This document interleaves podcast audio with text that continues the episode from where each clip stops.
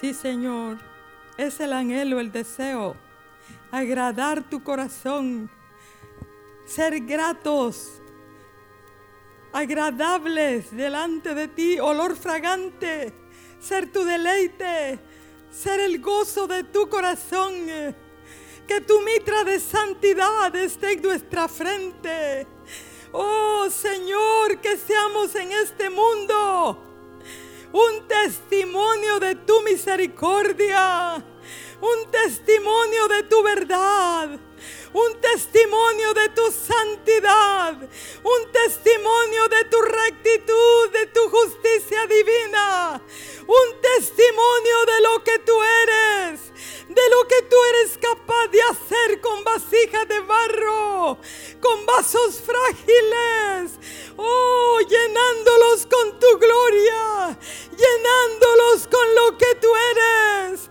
Oh Señor, es el deseo de tu corazón. Nosotros también, Señor, anhelamos. Anhelamos cada día serte gratos, Señor. Anhelamos cada día ser más puros. Anhelamos cada día, Señor, caminar más cerca de ti. Consagrarnos en enteramente a ti con todo nuestro corazón. Quitar los estorbos, los tropiezos de nuestra vida, Señor, y allanar camino, una calzada donde tú transites y te manifiestes y muestres tu gloria. Es el anhelo de nuestro corazón. Socórrenos porque en el mundo estamos donde hay aflicción, Señor. Donde estamos con luchas todavía y con pruebas. Porque todavía no somos lo que hemos de ser, Señor.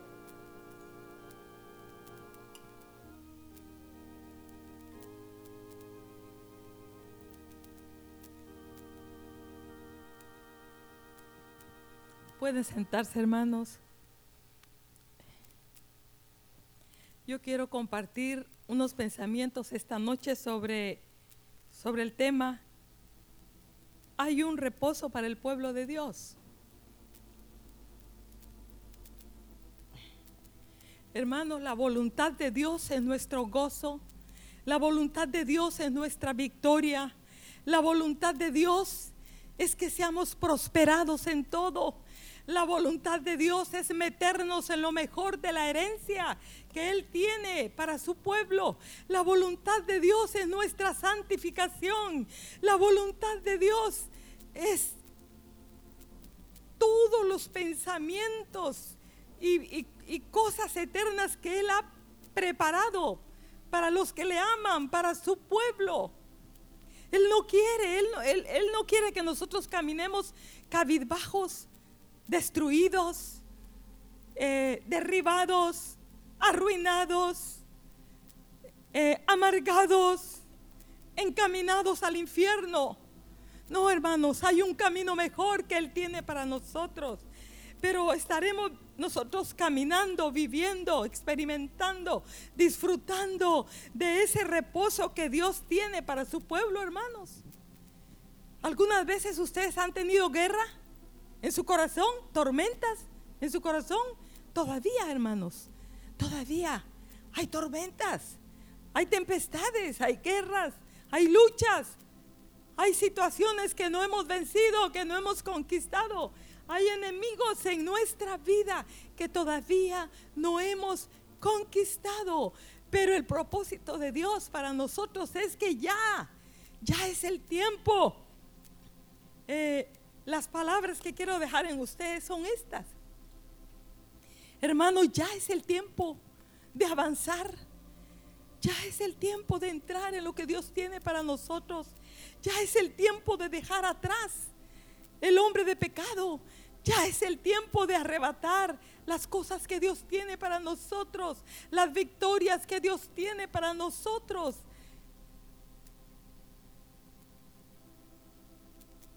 Hebreos 4 dice, dice en el versículo 1, temamos pues, no sea que permaneciendo aún la promesa de entrar en su reposo, eh, no sea que permaneciendo aún la promesa de entrar en el reposo, alguno de vosotros parezca no haberlo alcanzado.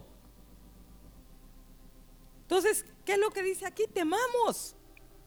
Debemos de temer, hermano, necesitamos el temor de Dios para darnos cuenta de nuestra condición y no estar en, ese, en esa condición de, comodidad, de, aflojamiento, de, de falta de diligencia, falta de esmero, falta de entrega.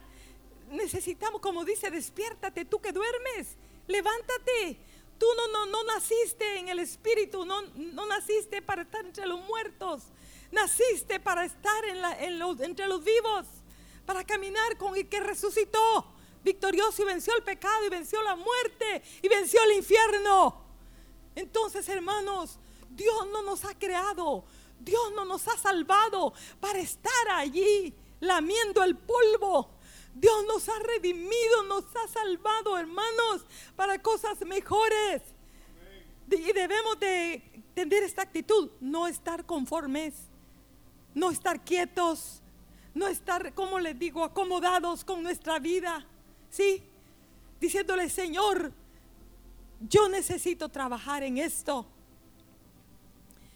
Y por eso es que dice aquí en Hebreos, en Hebreos a ellos se les dice, temamos pues, no sea que estando la oportunidad, teniendo las herramientas, teniendo el socorro, teniendo la ayuda, teniendo la palabra, teniendo el entendimiento, alguno de vosotros parezca, parezca, como dice, parezca no haberlo alcanzado.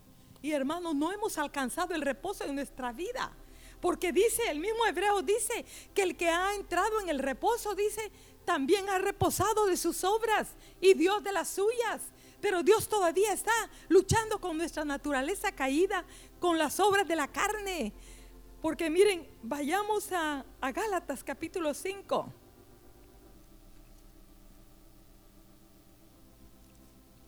Yo diría que son los enemigos, las obras de la carne, ¿verdad? En Gálatas 5:19 dice,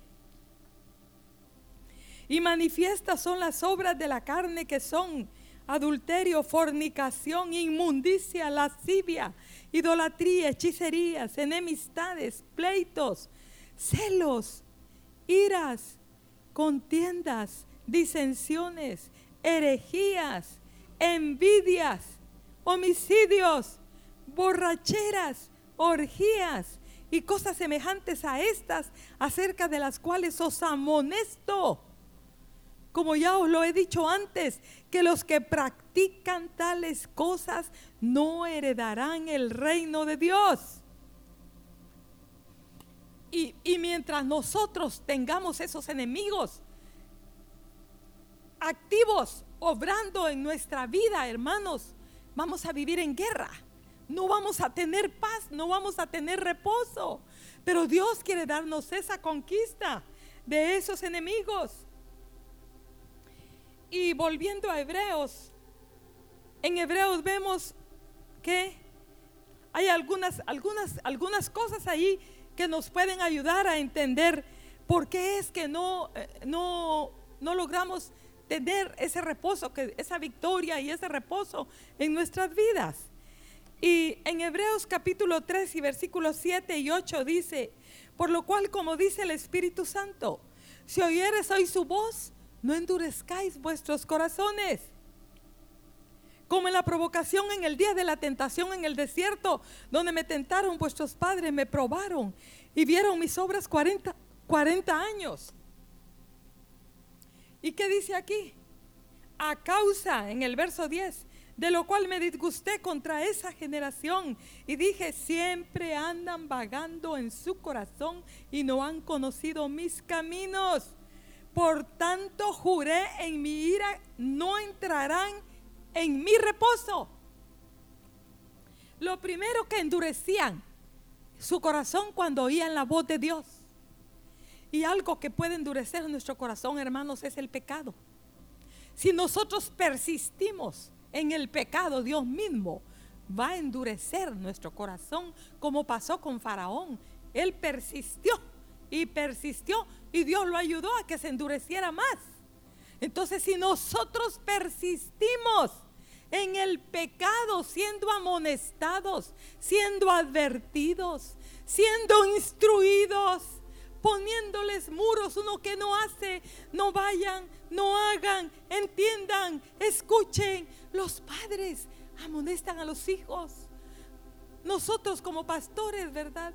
Oramos, intercedemos, amonestamos, aconsejamos, les traemos la palabra, les servimos la mesa. Nos afligimos por ustedes, hermanos, pero ¿qué? Si una persona persiste en el pecado, su corazón se va a endurecer. Y eso pasó con ellos. Eh, vez tras vez, Dios les hablaba, les hablaba, se manifestaba a ellos por milagros, por cosas increíbles sucedieron en esa caminata por el desierto, pero ellos persistieron en, endurecer su corazón. Y, le dice, si hoy oyeres su voz, no endurezcáis vuestros corazones.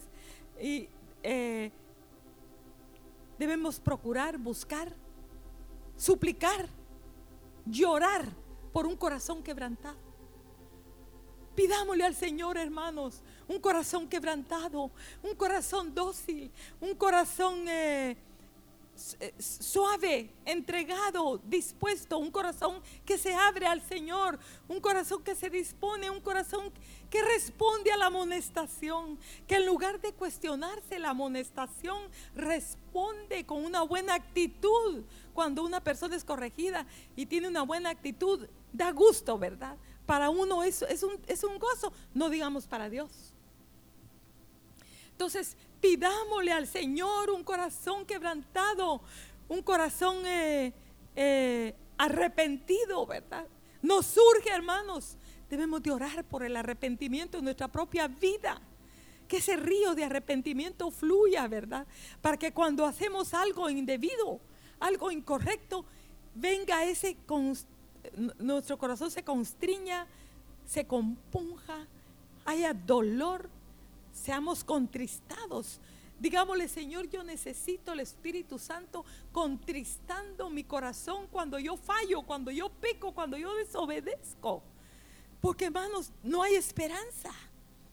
Aunque tú vengas a todos los cultos, aunque hagamos todos los ejercicios espirituales que nos manden, no, hermanos, no hay esperanza. Si nuestro corazón se endurece y persiste en el pecado, en la desobediencia, no hay esperanza. Ni Dios va a poder hacer algo por nosotros. Porque yo les digo una cosa, hermanos. Dios hace su parte. Siempre. Y Dios, como dice el, el himno, el coro, Dios siempre es fiel. Pero nosotros tenemos que hacer nuestra parte.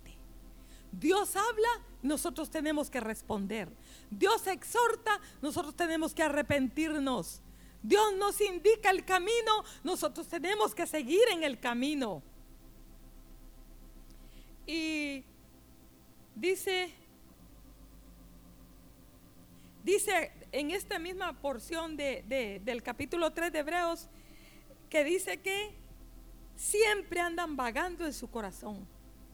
O sea que, hermanos, a veces nos ocupamos, gastamos nuestra vida, nuestro dinero, nuestro tiempo y nuestro esfuerzo en cosas vanas y descuidamos lo más importante de nuestra vida, que es la eternidad de por medio que se está jugando, que es nuestra vida espiritual.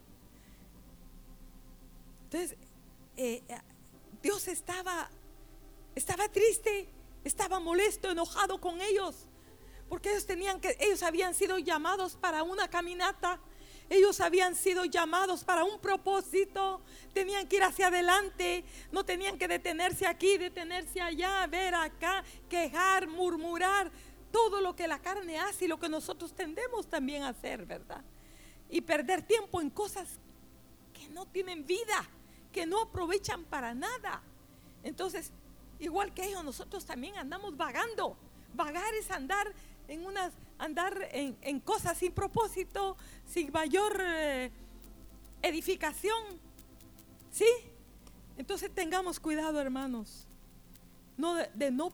El, el mensaje aquí en este verso es que no debemos de perder de vista nuestro llamamiento.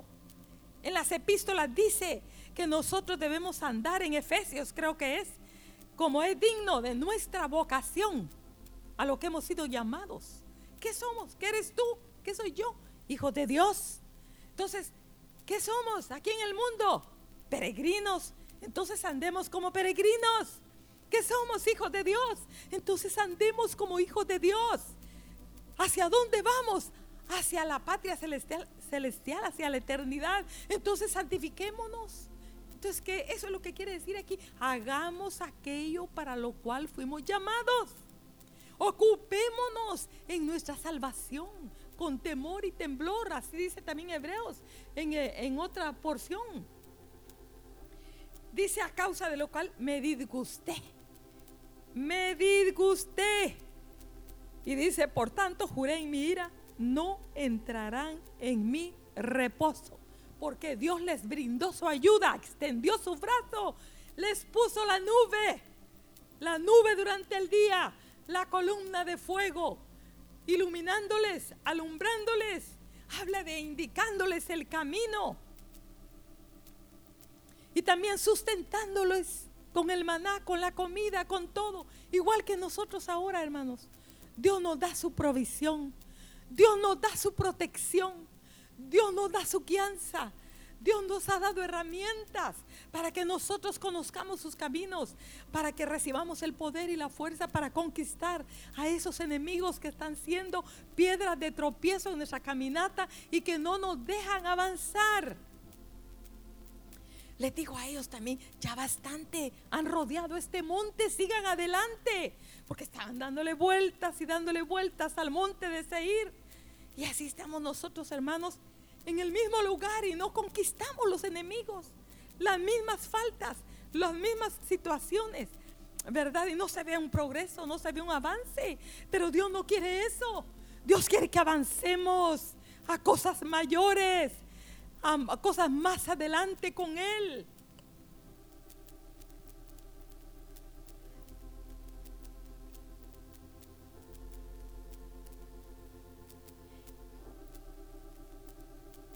Dice aquí, en el versículo 17, ¿y con quienes estuvo el disgustado 40 años? No fue con los que pecaron cuyos cuerpos cayeron en el desierto. ¿Y a quienes juró que no entrarían en su reposo? Sino a aquellos que desobedecieron. Hermanos, la desobediencia, la desobediencia.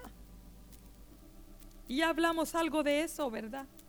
Pero en Hebreos capítulo 5 y versículo 8 dice que aunque era hijo, hablando de Cristo Jesús, dice que aunque era hijo, por lo que padeció, aprendió la obediencia.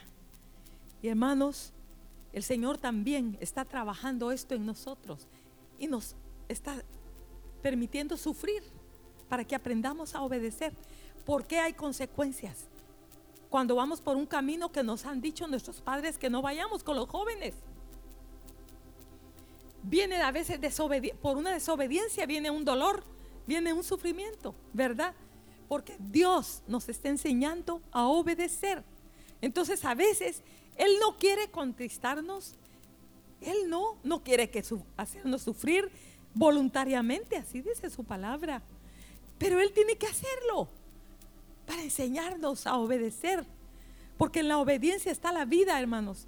Y si obedecemos, nosotros vamos a ser prosperados en todo. Miren lo que Dios le dijo a Josué. Vamos al capítulo 3 de Josué. Después de que Moisés murió,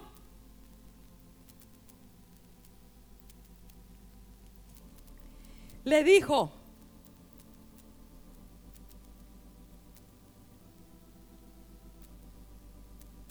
no, es en el Vamos a ver, aquí en el capítulo 1 dice, dice en el versículo 5, nadie te podrá hacer frente en todos los días de tu vida. Como estuve con Moisés, estaré contigo. No te dejaré ni te desampararé, pero miren qué le dice, pero esfuérzate y sé valiente. En el verso 7, solamente esfuérzate y sé muy valiente. Pero qué, ¿para qué le dice? Para cuidar de hacer conforme a toda la ley que mi siervo Moisés te mandó. Porque él anduvo, de, anduvo como servidor de Moisés. ¿Sí? Donde Moisés iba, iba él. Y le dice, la ley que mi siervo Moisés te mandó.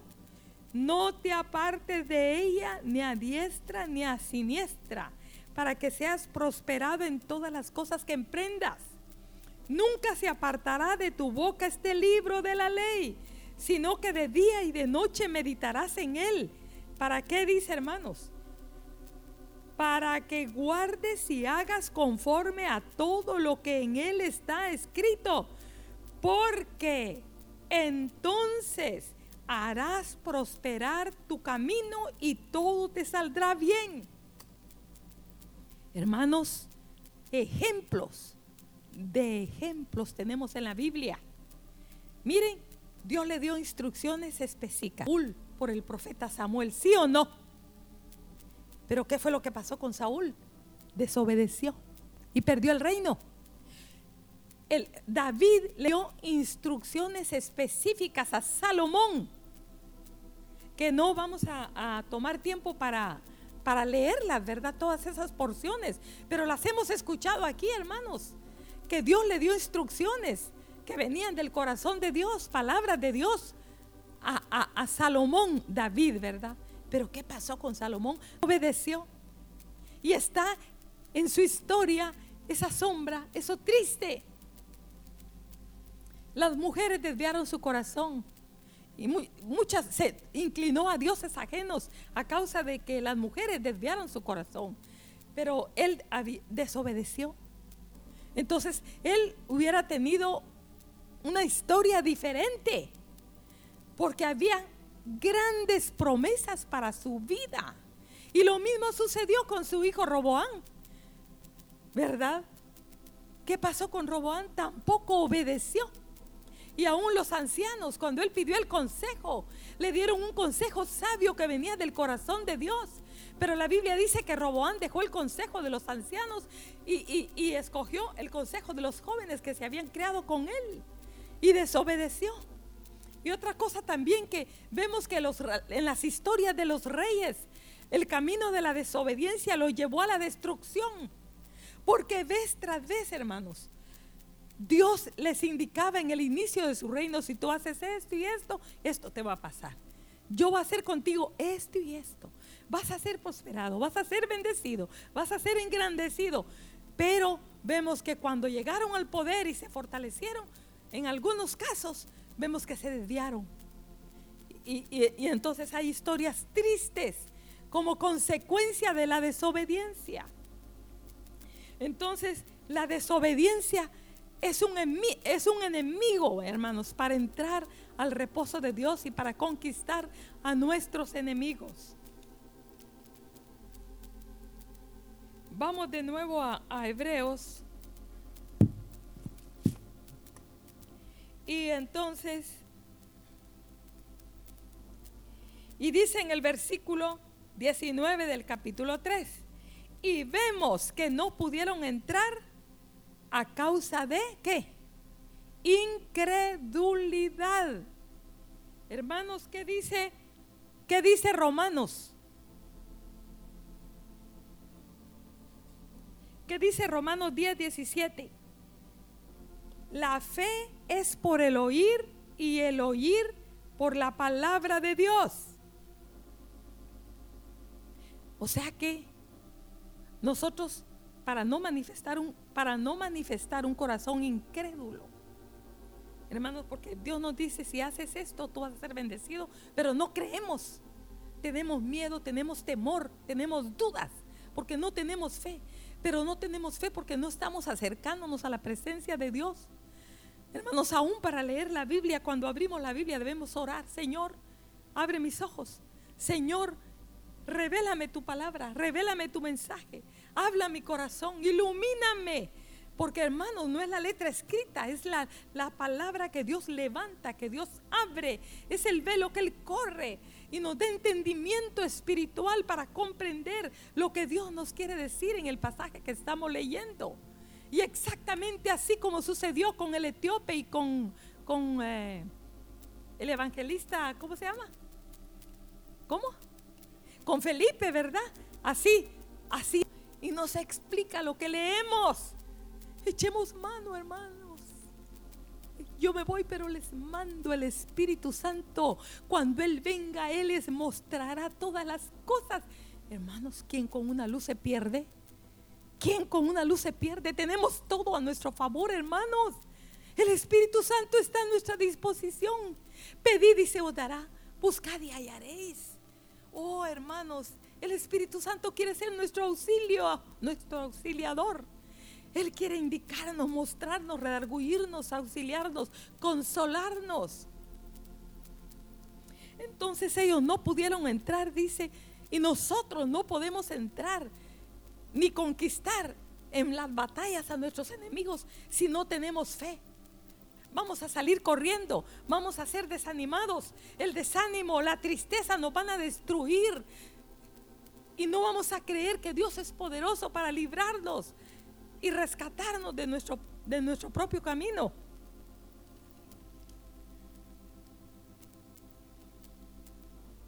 Dice en Éxodo 20, 18 ¿Qué, es lo que dice aquí? Hay otra cosa también.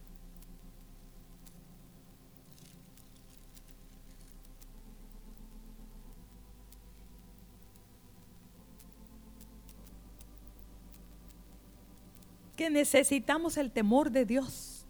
En el mismo capítulo 4, versículo 1 dice, temamos pues.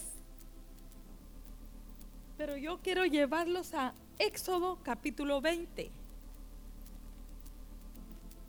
Ellos, hermanos, menospreciaron entrar a la presencia de Dios.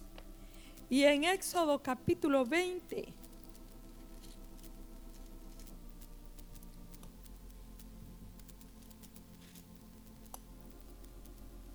en el versículo 18 dice, y todo el pueblo observaba el estruendo y los relámpagos y el sonido de la bocina y el monte que humeaba. Y viéndolo el pueblo temblaron y se pusieron de lejos. Y dijeron a Moisés, habla tú con nosotros, nosotros no oiremos. Y nosotros oiremos, perdón. Pero no hable Dios con nosotros para que no muramos. ¿Y qué, le dijo Moisés? Y Moisés en el verso 20 respondió al pueblo, no temáis, porque qué? Porque para probaros vino Dios. ¿Y para qué? Para que su temor esté delante de vosotros, para que no pequéis. Hermanos, nosotros a veces también menospreciamos la presencia de Dios, no siendo fieles en los tiempos de devocional, en nuestros holocaustos, en nuestros tiempos, las cosas que el Señor nos ha mandado para entrar, los tiempos de alabanza y adoración el tiempo de, oración, cualquier oportunidad que Dios nos da para, para estar con nosotros, Él nos llama. Él nos abre la puerta y a veces menospreciamos esos momentos para entrar a su presencia y en su presencia vamos a recibir su temor. Entonces el pueblo no tenía el temor, ¿verdad? De Dios, de su Dios, porque ellos no, no, no, eh, decían, mejor habla tú con Dios y tú nos dices lo que Dios te diga. Pero ellos no querían hablar con Dios. Pero Dios, hermanos, a través de Jesucristo ha establecido un camino, un puente, una vía. Con libertad, comunión con Él y seamos instruidos, enseñados, fortalecidos, guiados, suavizados, ablandados, cubiertos con su sangre. Oh, qué provisión, hermanos.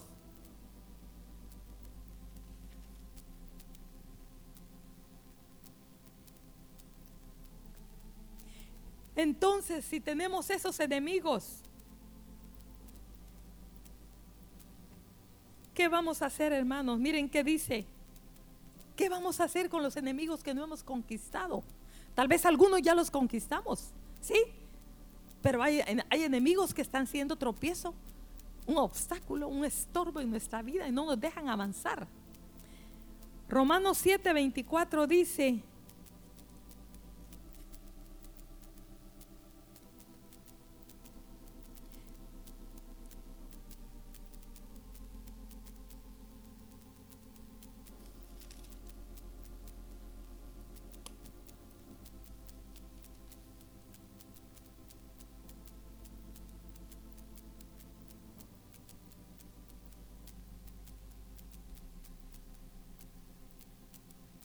Miserable de mí, ¿quién me librará de este cuerpo de muerte? ¿Qué dijo el apóstol aquí? Gracias en el 25, gracias doy a Dios por Jesucristo, Señor nuestro. O sea, es nuestra gran provisión, hermanos. ¿Y qué dice Hebreos 4, 14?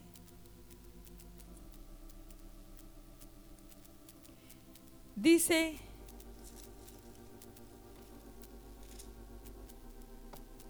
Por tanto, teniendo un gran sumo sacerdote que traspasó los cielos, Jesús, el Hijo de Dios, retengamos nuestra profesión. Porque no tenemos un sumo sacerdote que no pueda compadecerse de nuestras debilidades, sino uno que fue tentado en todo según nuestra semejanza, pero sin pecado. Acerquémonos pues confiadamente, dice el versículo 16, al trono de la gracia para alcanzar misericordia y hallar gracia para el oportuno socorro. Entonces, hermanos, si vemos que tenemos el problema, ¿verdad? Sí, que tenemos la lucha, que no somos lo que todavía lo que hemos de ser como dice Juan, hijitos míos, todavía no somos los que, lo que hemos de ser. Pero dice, pero el que tiene esta esperanza, dice Juan, se purifica a sí mismo. Significa que el que está consciente que todavía no ha llegado al llamamiento de lo que Dios quiere, ni ha entrado en ese reposo, en esa vida gloriosa, en esa belleza de lo que Dios tiene. Según Juan dice, todavía no. Entonces, pero el que tiene, el, el, vamos a Juan, vale la pena que lo leamos. A las epístolas de Juan.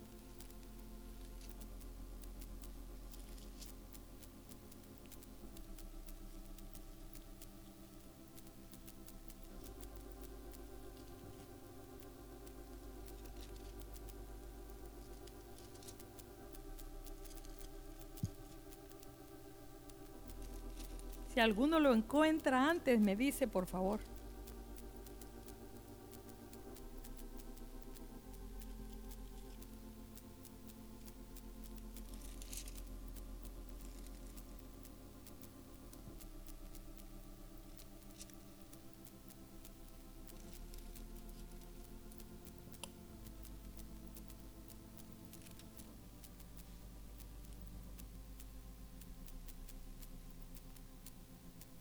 Aquí está en el capítulo 3 de Primera Juan.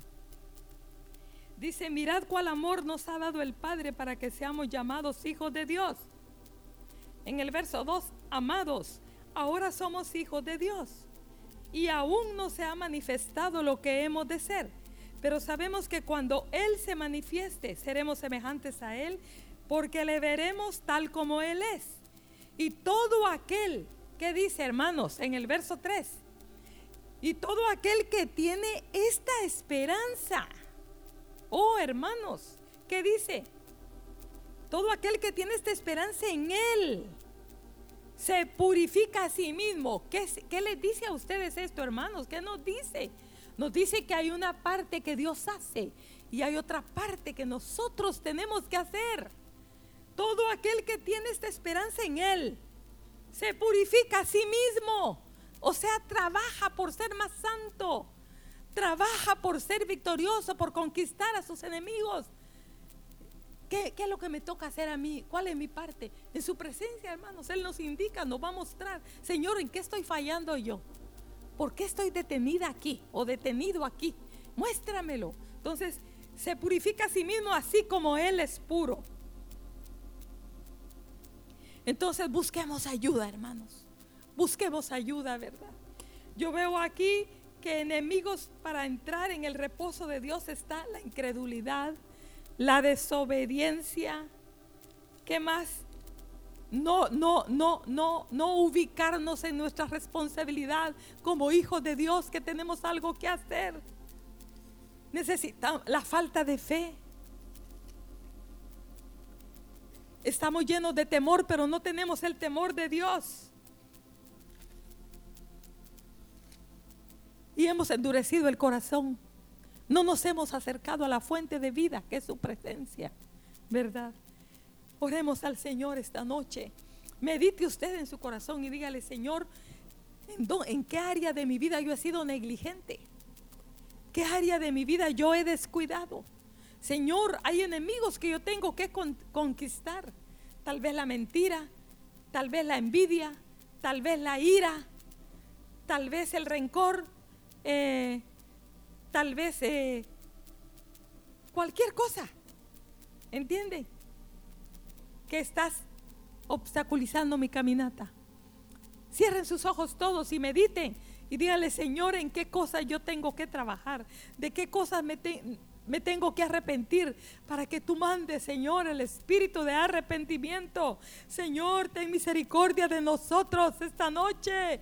Te suplicamos que abras los ojos de nuestro entendimiento y nos muestres. Oh, Señor, porque tú has puesto un camino delante de nosotros, un camino de vida. Y tu palabra dice que el que anduviera en este camino, por muy torpe que sea, no va a extraviarse. Pero nosotros hemos andado en nuestras veredas y en nuestros propios caminos hemos divagado, Señor. Pero queremos andar en ese camino de vida. Queremos, Señor, echar mano de esas herramientas que tú nos estás dando, Señor, para tener victoria sobre los enemigos del reposo, Señor. Porque tú nos llamas a una vida abundante, rebosante. Y todavía no hemos visto esa vida, Señor. Todavía hay luchas, todavía hay batallas. Y todavía te damos que hacer, Señor. Tú estás también batallando con nosotros en áreas donde no nos hemos rendido a ti, Señor. Haz el milagro cada día, Padre. Ah, danos un corazón pronto para obedecer, pronto para arrepentirnos, pronto, Señor, para buscarte.